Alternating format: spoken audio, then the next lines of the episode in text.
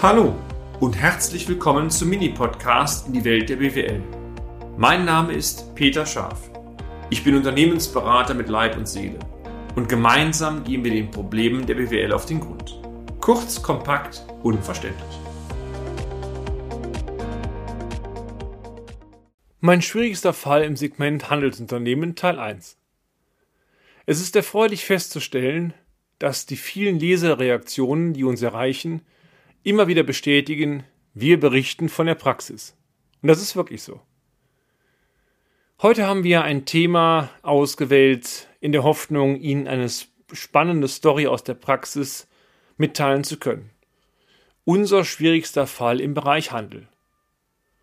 Lassen Sie uns kurz die Ausgangslage darstellen.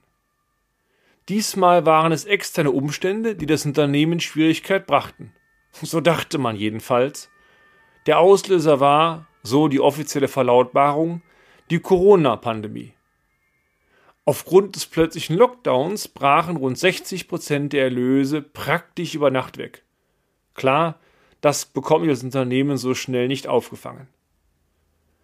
Dank erster Restrukturierungsmaßnahmen der Hausbanken sowie diverser staatlicher Überbrückungsmaßnahmen konnte die Liquiditätslage des Unternehmens zunächst auf schwachem Niveau stabilisiert werden. Die Unternehmensführung stieß aber mit einer Vielzahl an Baustellen, die es gleichzeitig zu bearbeiten galt, an ihre Leistungsgrenzen. Von dritter Seite kam daher der Vorschlag, eine externe Unternehmensberatung einzuschalten. Es ist übrigens tatsächlich so, meine Damen und Herren, dass eine Krise eine Geschäftsführung ganz anders fordert wie der normale Tagesablauf und die Vielzahl von wichtigen, auch strategischen Themen, die es zu lösen gilt, die kommen ja zum normalen Tagesgeschäft nochmal hinzu. Und das zu bewerkstelligen ist schon ein ganz großes Brett, gerade wenn man es nicht gewohnt ist. Und oftmals kommt heraus, dass ein, zwei Personen es alleine gar nicht hinbekommen können. Also sie brauchen ein gutes Team, was sie dabei unterstützt. Lassen Sie mich kurz ein paar Worte zur Auftragsverteilung oder Auftragserteilung sagen. Wir hielten Dienstag den ersten Anruf eines der beiden geschäftsführenden Gesellschafter, vereinbarten für Mittwochs einen ersten unverbindlichen Gesprächstermin, leiteten den Kunden daraufhin donnerstags unser Angebot zu und am gleichen Tag erhielten wir den Auftrag. Also wenn die 112 gerufen wird, dann soll es auch schnell gehen. In Bezug auf diesen ersten Teil kann dies nur bejaht werden. Wie ging es weiter? Wie war der Anfang? Nun ja, einmal mehr stellte sich die Bereitstellung der für uns notwendigen Zahlenunterlagen als schwierig heraus. Es ist so oft, dass die Themen letzten Bilanzen, Excel-Exporte, BWAs, Summen- und Saldenliste, Kundenstatistik und so weiter einen riesen Kraftakt bedeuten und dass wir teilweise wochenlang auf die Daten warten. Und die ersten Exporte sind meist noch falsch, nicht lesbar oder oder oder. Schade, weil dadurch wertvolle Zeit verstreicht. Aber dadurch, dass die Tatsache, dass die Unterlagen nicht sehr zeitnah kamen, waren es bereits Erstindikatoren, Erstindikatoren, so richtig rund scheint es im Unternehmen nicht zu laufen. Lassen Sie mich etwas zu den Rahmenbedingungen sagen. Es stellte sich heraus, dass die geschäftsführenden Gesellschafter zwei Personen waren. Und zwar die Mutter, 76 Jahre alt, und der Sohn, 46 Jahre, jeweils 50 Prozent der Anteile. Tja, wie ist es oft so? Das zwischenmenschliche Verhältnis konnte nur oder kann man nur als angespannt bezeichnen. Ein Grund ist natürlich auch die Unternehmenssituation. Zudem wurde die Firma sehr stark noch von der Mutter dominiert ähm, die letztendlich das Ziel hatte, einmal eine Grenze von 20 Millionen Euro zu knacken. Die operative Führung allerdings oblag primär dem Junior, der sich im Bereich von Ausrichten des Sortimentes, aber auch Kundenstruktur und so weiter in vielen Punkten nicht durchsetzen konnte. Er hatte zwar Ideen, die aus unserer Sicht auch sehr zukunftsweisend waren, aber die Seniorin blockte ab, Stichwort machen wir nicht, haben wir immer anders gemacht. Solche Argumente übrigens habe ich sehr oft. Mag die Datenqualität übrigens aus einer rein steuerlichen Betrachtung noch genügend oder als genügend einzustufen sein, betriebswirtschaftlich war sie es nicht. Auch das übrigens haben wir leider sehr oft festzustellen. Tja, und dann ein notwendiges Coaching durch die steuerliche Begleitung. Also Coaching heißt nicht nur, du musst Gewerbesteuer zahlen, sondern Coaching heißt auch, lass uns mal über Themen sprechen. Erfolgte, nennen wir es mal, nur am Rande, ist aber schon sehr wohlwollend formuliert. Da sich die Liquiditätslage wieder verschlechterte, stieg auch von der Hausbank der Druck. Ist übrigens auch so. Schlechte Kontoführung heißt automatisch mehr Druck von der Hausbank. Es bestand zudem oder darauf basierend die Gefahr, dass notwendige Kreditprolongationen oder weitere Beziehungskredite nicht mehr gewährt wurden. Also wenn das eingetreten wäre, das kann man sich, glaube ich, sehr schön ausdenken, hätte es wahrscheinlich die Liquidität des Unternehmens bedeutet mit allen Folgen hintendran. Ein kleiner Lichtblick im Unternehmen war, dass der Juniorgesellschafter bereits über sein Unternehmensnetzwerk seit einiger Zeit eine kleine Buchführungsagentur beauftragt hatte, die laufende Buchführung zu übernehmen. Also es war so, das Steuerbüro sollte den Jahresabschluss und die Steuererklärung machen, das Tagesgeschäft durch eine externe Agentur. Eine kleine Bude, zwei Leute, sehr pfiffige, ausgebildete Bilanzbuchhalterin, die auch für faire Konditionen anfingen, das Unternehmen intern buchhalterisch auf neue Beine zu stellen. Haben wir in der Struktur auch noch nicht mal gehabt, klappte hier aber prima.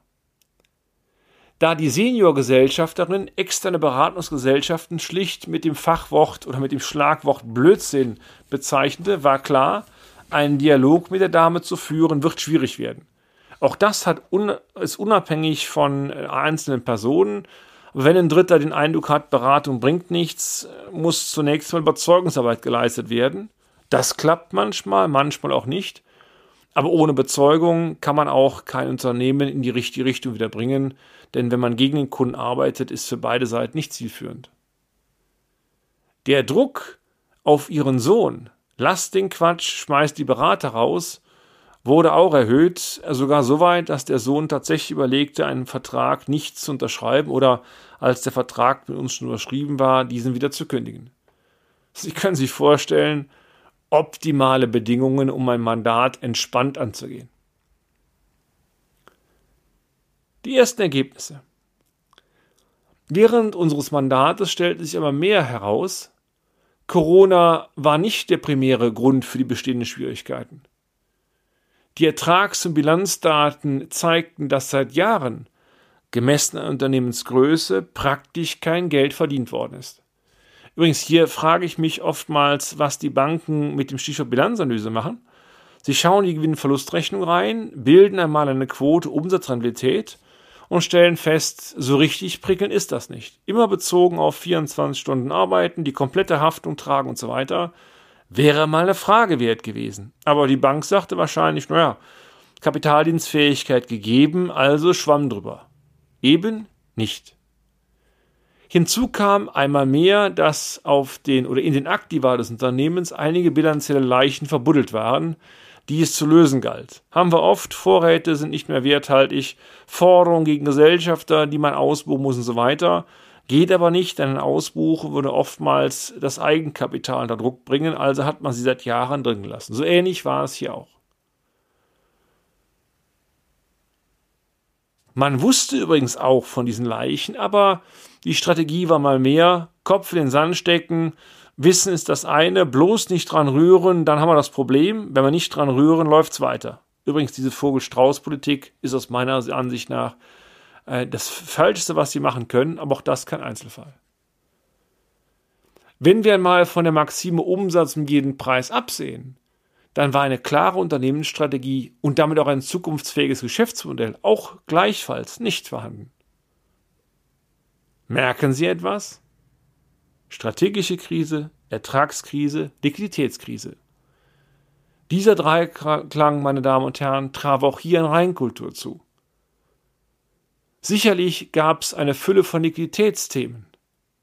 Aber ursächlich hierfür waren entscheidende strategische Baustellen, die zu unbefriedigenden Ergebnissen und zu einer unbefriedigenden Ertragslage geführt haben.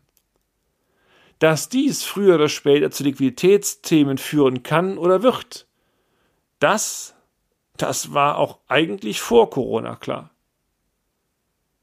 Der Fisch stinkt vom Kopf. So war es auch hier.